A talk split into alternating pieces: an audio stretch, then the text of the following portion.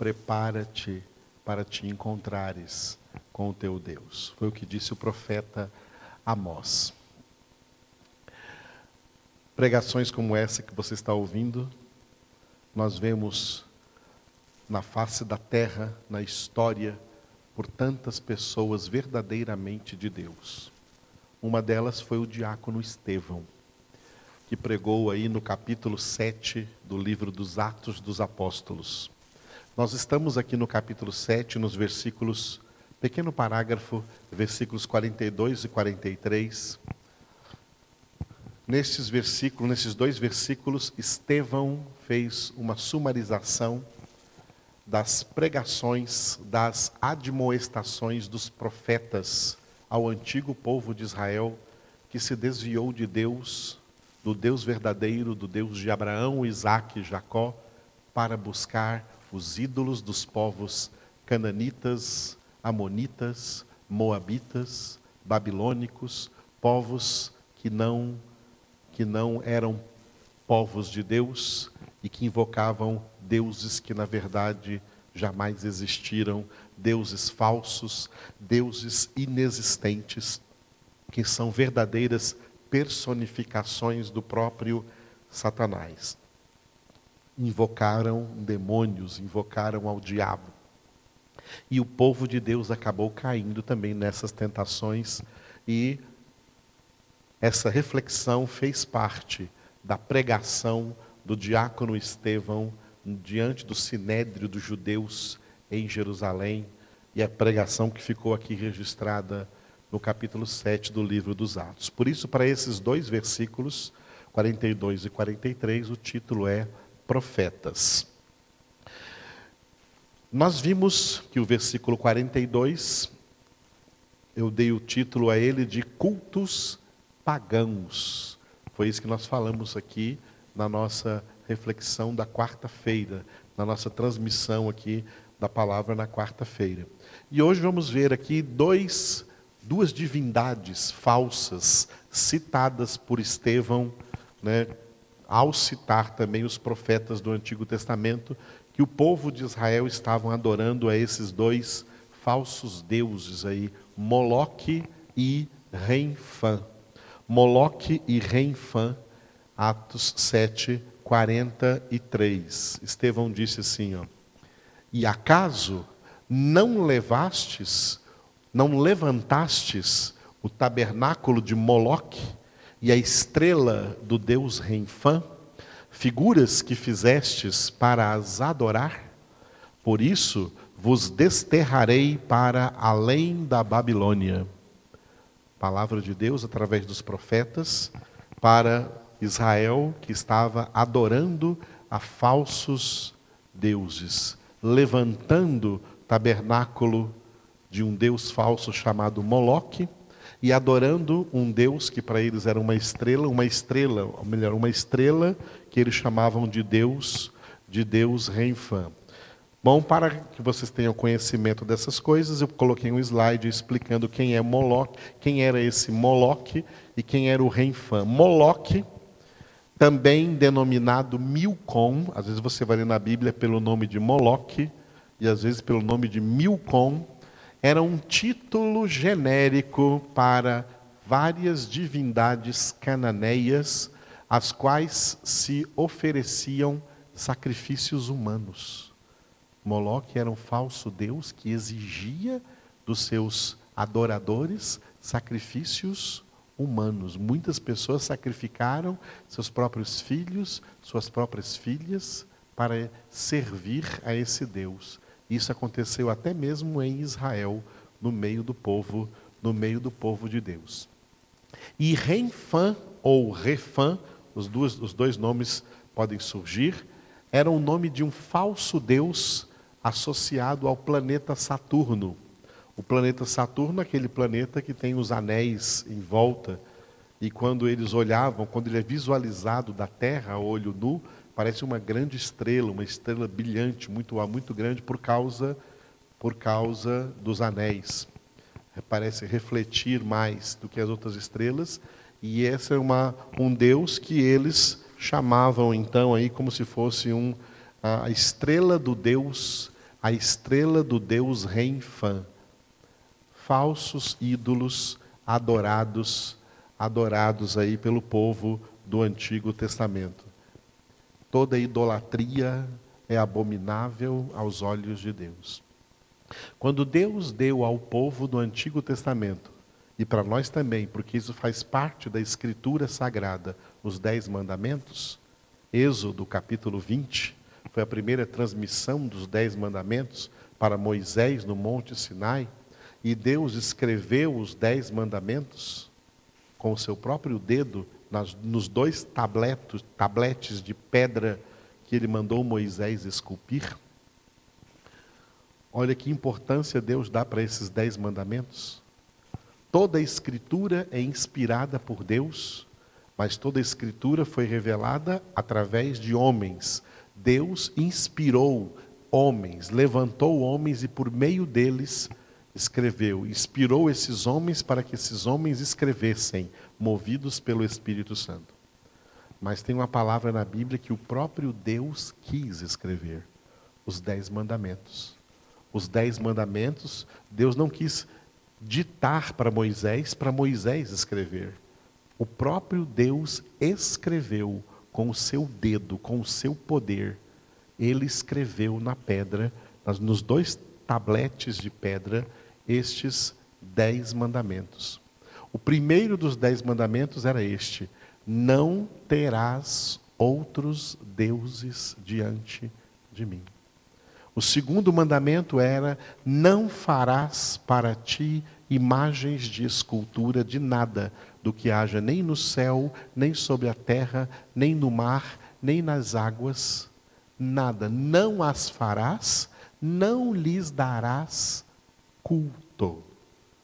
Porque o Senhor vosso Deus é Deus zeloso e vingador para vingar tá? o pecado, as abominações dos pais dos filhos, até a décima geração. Mas é poderoso para fazer misericórdia até a milésima geração daqueles que adoram somente a Ele, que buscam somente ao Senhor. Esses dois primeiros mandamentos era contra a idolatria, era contra a invocação de outros deuses ou a invocação de ídolos. A Bíblia diz que toda a Bíblia nos ensina a invocar apenas o nome do Senhor, invocar somente o nome do Senhor. A palavra de Deus declara: aquele que invocar o nome do Senhor será salvo. Só o nome do Senhor. A Bíblia não nos ensina a invocar nem a anjos que são seres reais. Ídolos não são seres reais. Falsos deuses não são seres reais. Anjos são seres reais. E a Bíblia não nos orienta nem a invocarmos anjos. A Bíblia nos orienta a invocar somente a Deus. Nós invocamos o Pai, invocamos o Filho, invocamos o Espírito Santo em nossas orações. Em nossas orações, oramos ao Pai, oramos ao Filho, oramos ao Espírito Santo. Esse é o Deus verdadeiro. Só a Ele nós invocamos. Só Ele pode nos ouvir, porque, em primeiro lugar, só Ele é Deus. E, segundo lugar, sendo Deus, só Ele é onipresente. Ele pode ouvir as orações de todas as pessoas que oram, não importa onde estejam, porque Ele está lá também. Ele está perto de cada um de nós. Como Paulo pregou lá para os atenienses em Atos 17. Ele não está longe de cada um de nós, ele está perto de cada um de nós. Cada um pode buscá-lo, nem que seja as apalpadelas, mas invocando somente o nome do Senhor. Uma das grandes artimanhas de Satanás é levar pessoas que se dizem cristãs, que se dizem filhos de Deus a invocar outras entidades. A invocar, ah, está invocando Deus também, mas juntamente com Deus, juntamente com Jesus, também está invocando a outras entidades, invocando a outros homens, homens que não podem ouvir, invocando aí pessoas que já morreram. A Bíblia diz: ó, não invocarás os mortos, não invocarás pessoas que já morreram.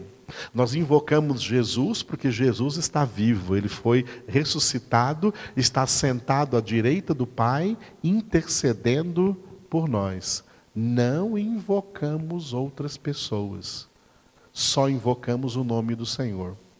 Um texto que eu vou ler agora mostra como Deus ficou irado com o povo de Israel, porque eles não deixaram de invocar o Senhor, mas eles colocaram também nos seus cultos, colocaram também nas suas orações a outros deuses.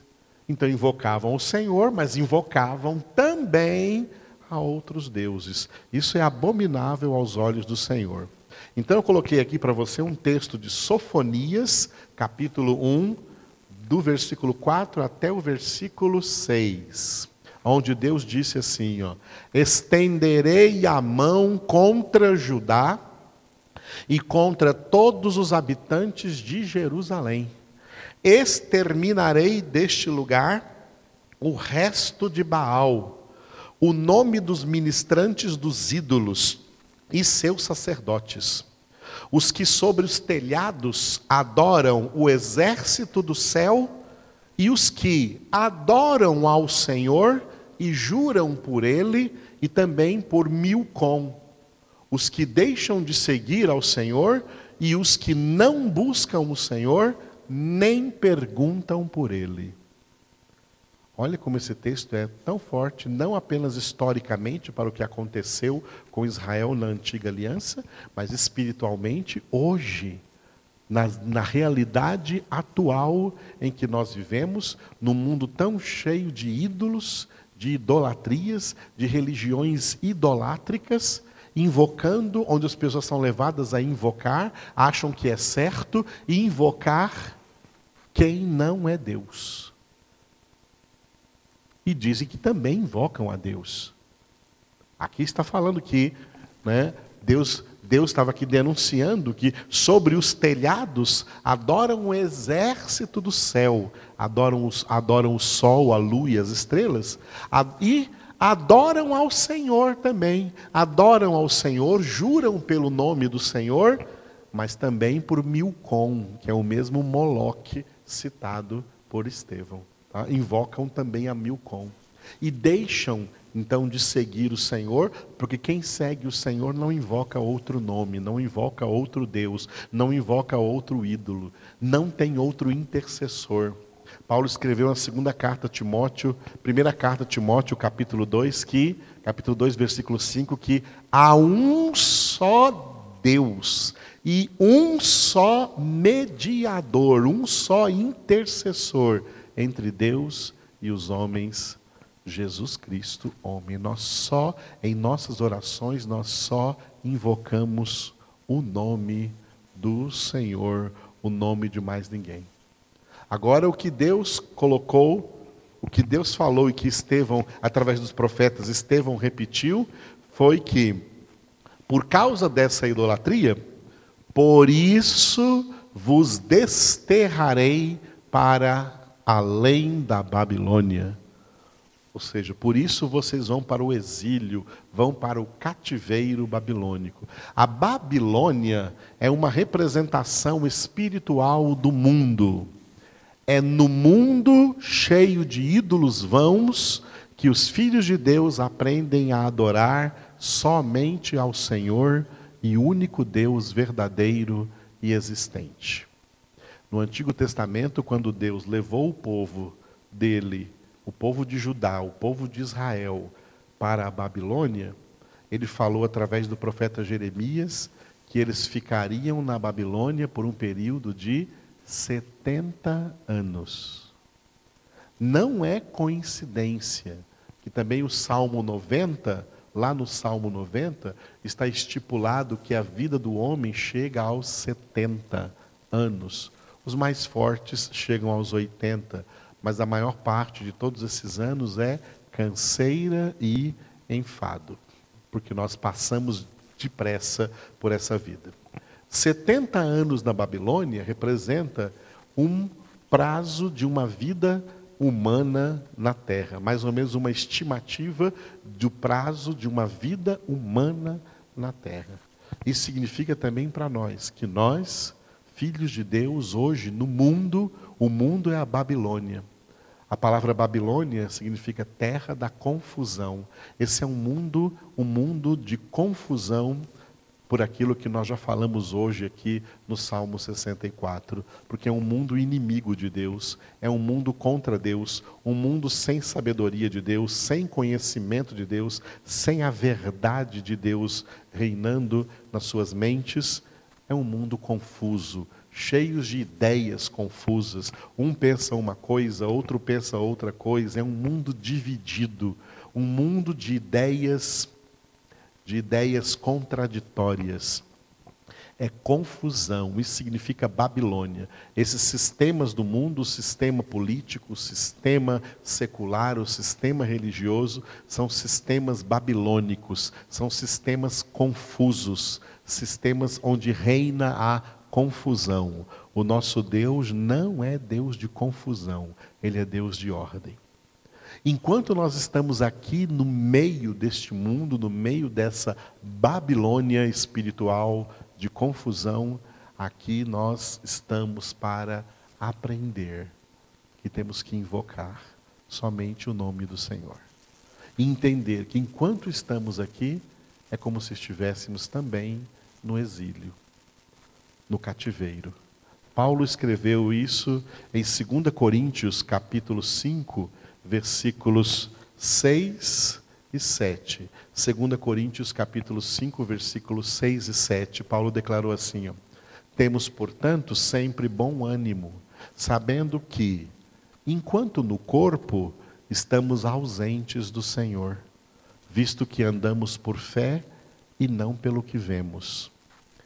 Olha que coisa interessante que Paulo diz aqui. Ó. Enquanto no corpo Enquanto no corpo aqui, nesse corpo não glorificado, nesse corpo terreno, nesta condição terrena em que nós vivemos aqui na face da terra, e uma condição terrena agora tão difícil no meio da qual nós estamos vendo a humanidade sofrer aí com a Covid-19. Enquanto no corpo é como se estivéssemos ausentes do Senhor. Ausentes do Senhor significa aqui longe da nossa casa, longe da casa do Pai, longe do céu. Aqui não é a nossa casa. Para nós, o mundo é o cativeiro babilônico, é o cativeiro da confusão, é a terra da confusão, e nós estamos aqui no meio dessa terra para, no meio dessa terra, invocarmos o nome do Senhor adorarmos o Senhor, servirmos ao Senhor, obedecermos ao Senhor intercedermos em favor de todos os homens, pregar o Evangelho diante de todos os homens, testemunhar Cristo Jesus para todos os homens, sabendo que somos de Deus e o mundo inteiro jaz no maligno. Essa realidade que nós vivemos, enquanto estamos aqui na terra, andamos por fé e não pelo que vemos. Vivemos pela fé e Paulo começa esses versículos dizendo: sempre temos, portanto, sempre bom ânimo. Mesmo em meio a essa Babilônia, tenhamos bom ânimo, porque mesmo atravessando este vale da sombra da morte, podemos atravessá-lo sem temer mal nenhum, porque o nosso bom pastor, Jesus Cristo, está conosco todos os dias até a consumação do século. Nós não invocamos ídolos, nós não fazemos ídolos, nós não construímos ídolos, nós não precisamos de ídolos, nós só precisamos de Deus, nós só precisamos do nosso Pai, nós só precisamos de Jesus, nós só precisamos do Espírito Santo de Deus. Enquanto no corpo estamos no cativeiro, mas aguardando a esperança da glória. O Senhor não vai nos deixar aqui. Nós não vamos sucumbir neste cativeiro. Aguardamos o dia em que o Senhor vem nos buscar, em que o Senhor vem nos levar. Foi por isso que Jesus disse para nós, o apóstolo João estava presente quando ele disse isso na última ceia, e o apóstolo João escreveu em João 14: Não se turbe o vosso coração, disse Jesus. Credes em Deus, crede também em mim. Na casa do meu pai há muitas moradas. Vou preparar-vos um lugar. E depois que eu tiver ido e preparado um lugar, voltarei e tomar-vos-ei comigo, para que onde eu estou, estejais vós também. Estamos aguardando a vinda do Senhor. Estamos aguardando a vinda do Senhor.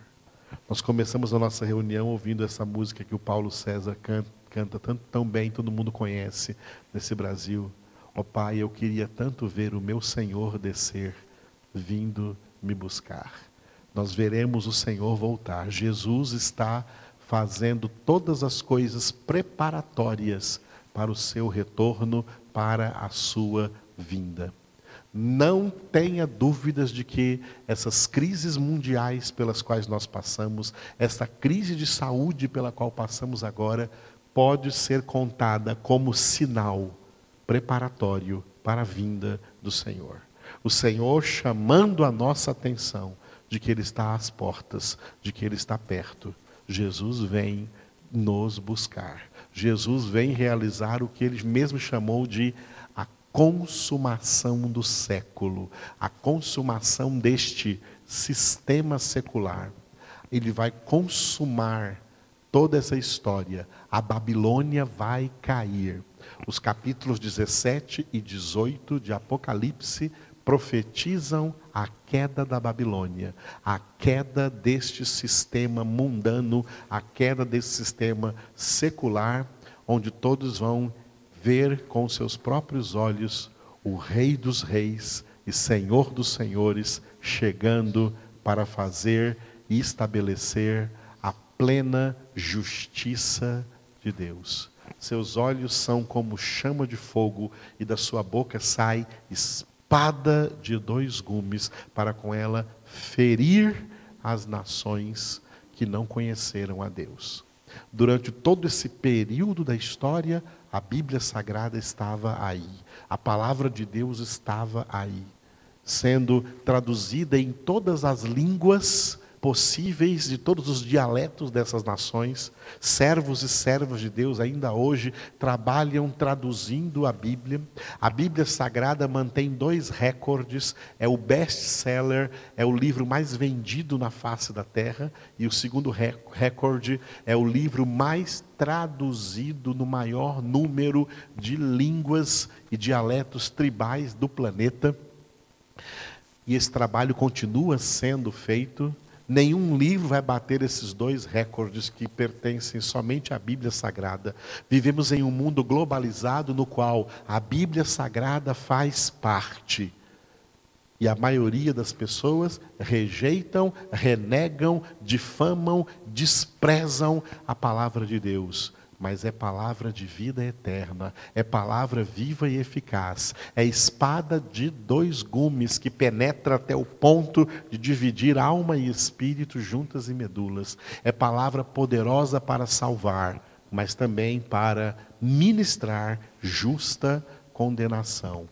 Deus é justo juiz, Deus reina sobre tudo e o que Deus está fazendo na face da terra é cumprindo toda a sua palavra.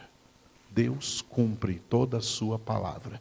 Jesus declarou: passará os céus e a terra, mas as minhas palavras jamais passarão, sem que tudo se cumpra. Desde a menor letra escrita nessas escrituras sagradas, na palavra de Deus. Voltar-se para Deus é voltar-se para a palavra de Deus.